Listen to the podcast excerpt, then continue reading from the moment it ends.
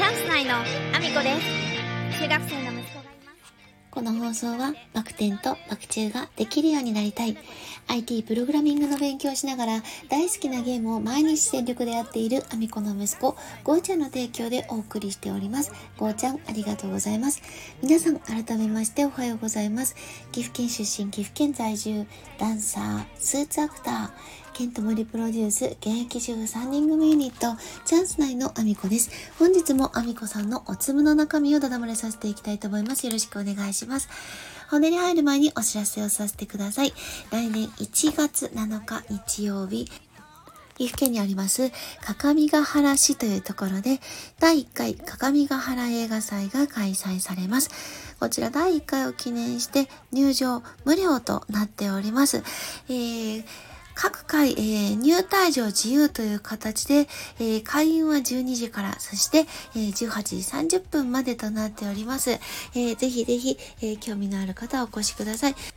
全国から寄せられた町おこし映画を見ることができます。上は北海道から、えー下は沖縄まで、えーたくさんの作品を見ることができます。あの、各回入退場自由という形なので、あの、興味のある回だけ見に来ていただくという形でも、あの、可能です。えー一応こちらの方にですね、あの、概要欄の方にもリンク載せさせていただいておりますので、興味のある方ぜひチェックしてください。お待ちしております。そんなこんなで本題の方に移らせていただきたいと思うんですけども、えー、旦那さんがね、帰省中ということで、あの、今、まあ、家の中がですね、ちょっと若干、あの、てんやわんやしてる中でして、で、まあ、息子の様子がね、ちょっと気になってはいたんですけれども、あの、なんだかんだね、上手にバランスをとって、ある程度、まあ、あの、落ち着いて、まあ、過ごせてはいるかなと思うんですけれども、あの彼がですねまあ寝るのが早い。もうなんか22時頃にはですね「俺寝るわ」って言ってあの布団に入るんですけどそんな姿ここ1年もう全然見たことなかったからなんかあの違和感でしかないんですけどやっぱそれぐらいですね夜あのいる時間とかもね含めてやっぱり本人の中でもね適度に距離をとってバランスをとってるんだなっていうのもわかるしあの夜遅くまで起きてるとねすぐに怒られちゃうから、まあ、今まではね21時1分になった時点でどしかられてましたからあの早く寝ないと怒られるということをちゃんと自覚しているのであの早かったんですよ昨日も。22時には「おやすみ」って言ってあのすぐ寝に行ってしまいまして。でまあ今もですね目覚ましが鳴ってるのに起きないという状態ですけども。まああの学校に行く時間はねもうちょっと遅いから全然いいんですよ。いいんですけどまあ良くも悪くもうーんとまあ、バランスの取れた生活には絶対なるんですよ。旦那さんがいた方がね。なんでかっていうとすぐ怒るから。あのやっぱりすごく細かくてですね。あのまあもちろんいいところもあるんですよでなんですけどやっぱりちょっと自閉症というのはですねちょっと厄介なところがあってあの思ったように動きたくなってしまうんですよね。その、あの、みんな普通そうなんですけども、でも、あの、今はこうしておいた方がいいなとか、あの、こうしておいた方が無難だなっていうのは、人間頭の中で自然に考えながら行動してるので、みんな結構なんとなくねあこのぐらいの時間にこうしておいた方がいいなとかあのこれやっとかないと怒られちゃうからやっとこうとか多分そういうのが働いてバランスをとってやってるものなんですけどそういうのがちょっとやっぱり苦手なところでもあるんですよね今これがやりたいと思うとそれをうまくやめられなかったりとかあの、まあ、時間をねあの無視してずっとそれに集中しちゃうとそこから抜け出せなくなるみたいな感じのところがまあもともとの性格的にね自閉症だとあるんですよ。でそれはあの本人は全く悪気があるわけではないのであの私はね、まあ、あのストレスをあの極度に感じてしまうと自閉症の子っていうのはちょっとうつに入りやすい傾向があるので、まあ、私はあのお外で我慢をちゃんとしてるんだったら家の中はあまりあの強くは言い過ぎずとにかくやるって決めたことを事前にお互いに共有しておいてこれやった？あれやった？これもやれてる？これ忘れてない？って声がけをしてでやれてれば自分の好きなことに移っていいよっていう形を基本的なスタンスにしてるんです。まあ、あのね、私もまあ、なんかそのしつこく確認するわけじゃなくって、定期的にそういうのを設けて、あの、もう夢中になっちゃうと絶対に忘れちゃうからあのそういうことがないように定期的に声掛けをする毎日はやらないようにしてるんですねもう年齢的にあんまりやりすぎてもよくないから自分でも気づける瞬間を持ってほしいので毎日じゃなく定期的にそういうふうにあの声掛けをするようにしてるんですよね。であのそういう中で生活をしてるからあのやっぱり自由時間っていうものがきちんとあのいつもは確保されてるんですけど旦那さんがいるとそれがなくて。であのなんか旦那さんがいる時に勉強してるアピールをしたいからとか言ってあのオンラインの英会話の授業をあのなんか旦那さんがいる日あたりに詰め込もうとあのしてたんですけども私はそれはできないと思っていて。で案の定やっぱり昨日聞いてみたらできてないって言ったのでそれは違うよねっていうふうにまああの後から言ってあの、まあ、旦那さんがいる時にやろうなんてあのそれはあの旦那さんが時間を支配してるんだからあなたの都合でこの時間は英語の時間だからって言ってもその時間に動かしてもらえないでしょって。でそういうタイプの人だって分かってるんだったらそういう風な計画を取らずにいない時にちゃんとバランスよく取りなさいと、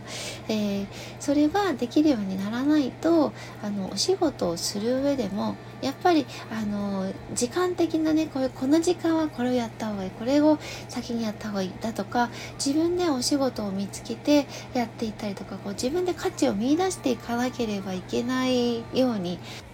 仕事をねし始めるとやっぱりなっていかないと厳しいかなとは思うのでちょっと過度ではあるけれども旦那さんのその監視状態というか厳しいあのそのね あんまりそれもよろしくはないんですけどただでも私とその感じでちょっとバランスをねお互いにあの取りながら厳しいあの環境下だとそれに対応できるとか順応できるこうした方がいいなああした方がいいなが自分の中でねあの時間であったりとか計画的に動けるようになったらいいかなと思うので、まあまあ、いい刺激になったかなと。ただ、私は、あの、疲れてしまっています。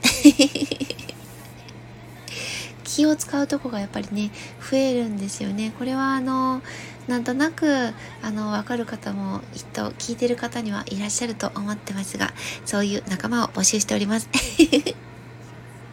そんなこんなでコメントのお礼に移らせていただきたいと思います。北ちゃん、コメントありがとうございます。えー、昨日の放送回ですね、えー、お客さんに何をどう明確に伝えるかで、お客さんの満足度やその後の生活が過ごしやすくなるかが変わってくるから、その一言は素晴らしいと思います。ということでコメントありがとうございます。本当にあの、昨日のお話だとちょっとそのね、スタッフ側のミスでお客様に、あの、ご迷惑をおかけして、わざわざお客様、売り場に戻っていただいて、商品を選び直ししていただいてるわけなので、お客様のね、大事な時間を使ってるし、お子さんを抱えた状態で来てくださっているので、あの、本来ならば、お店のね、スタッフがね、あの、対応に入って丁寧にご案内させていただいて、謝罪をさせていただくのが普通のところを案内しに行けない状態になっててしまって、それを当たり前だと思っているのがちょっと残念だなと。で、まあ本人がね、行けなかったとしても、無線でね、私が連絡を入れてるので、あの他のスタッフがね、あのちょっと空いてる時間を縫って、あのそのお客様に攻撃をしに行って、あの、ご迷惑をおかけして申し訳ございませんって、えー、の一言ね、あっただけでも、本当は大きく違ったんじゃないかなと思うので、ちょっとね、やっぱ残念だなという思いが私もあるんですけども、まあでも仕方ないですね。そういうふうに対応してしまったので、次、それをね、あの、絶対しないようにしてほしいので、あの、ま、これからもね、あの、きちんと伝えておこうかなと。あの、その対応ではまずいんだよと。あの、せっかく来てくださってるお客様にそれで、あの、帰ってしまわれたらもう印象がそれで終わってしまうんだよと。来てくださってる時にね、対応できなかったらやっぱり終わりだよねっていうことをね、これからもちゃんと伝えていこうかなと思います。ありがとうございます。えー、そしてですね、えー、皆様ぜひぜひ私の SNS のフォローよろしくお願いします。Twitter、Instagram、TikTok、 YouTube、note、Threads、それから、えー、スタンド FM とボイシーで放送させていただいております。えー、放送内容別々のものになります。ぜひフォローしてお聞きいただけると嬉しいです。お待ちしております。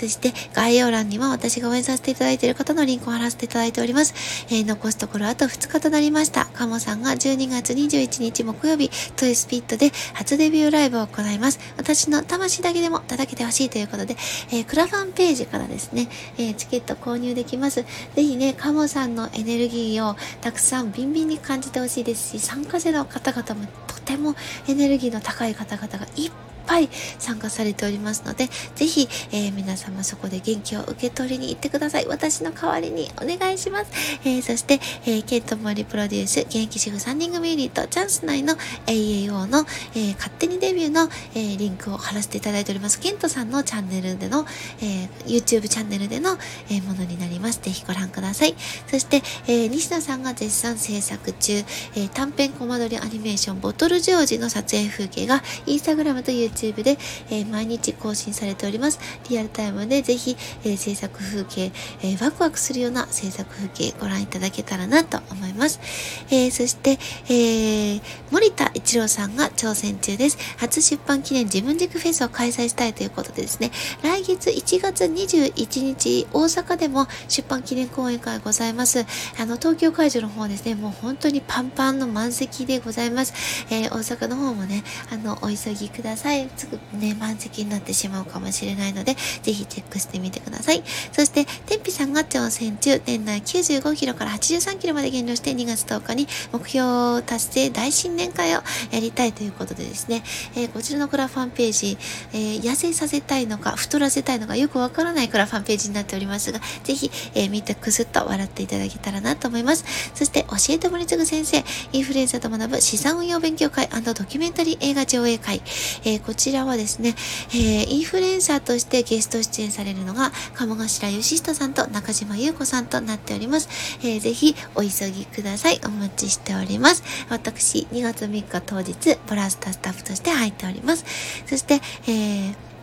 日本一たい焼きの山本隆二さん、ジョージさんが出版記念講演会を憧れのカマさんとコラボでやりたいということで、こちらもクラファンに挑戦されております。1月8日出版記念講演会がございます。ぜひこちら、えー、生の、えー、ジョージさんの笑顔見に行ってみてください。そして、えーと、1月にはですね、新年会も、あの、行われます。いろんなね、クラファンのリターンページまだまだ出ております。あと残すところね、12日になっておりますので、ぜひお急ぎください。ください。そして西野さんに笑ってもらうためだけの挑戦。西野さんが、えー、唯一再生回数を狙ってあげられております、伝説の近代スピーチを超える、花ファーミコさんがマッサージを受けているだけの動画のリンクを貼らせていただいております。現在1402万回となっております。じわじわと、えー、再生回数迫っていっておりますので、ぜひご覧いただきたいです。お待ちしております。そして、えー、最初の方にもご紹介させていただきました、えー、各地の町おこし映画が、えー、見れる第1回各務原映画祭の公式サイトも載せさせていただいておりますので、ぜひチェックをよろしくお願いします。そんなこんなで、今日も一日ご安全にいってらっしゃい。必ず叫び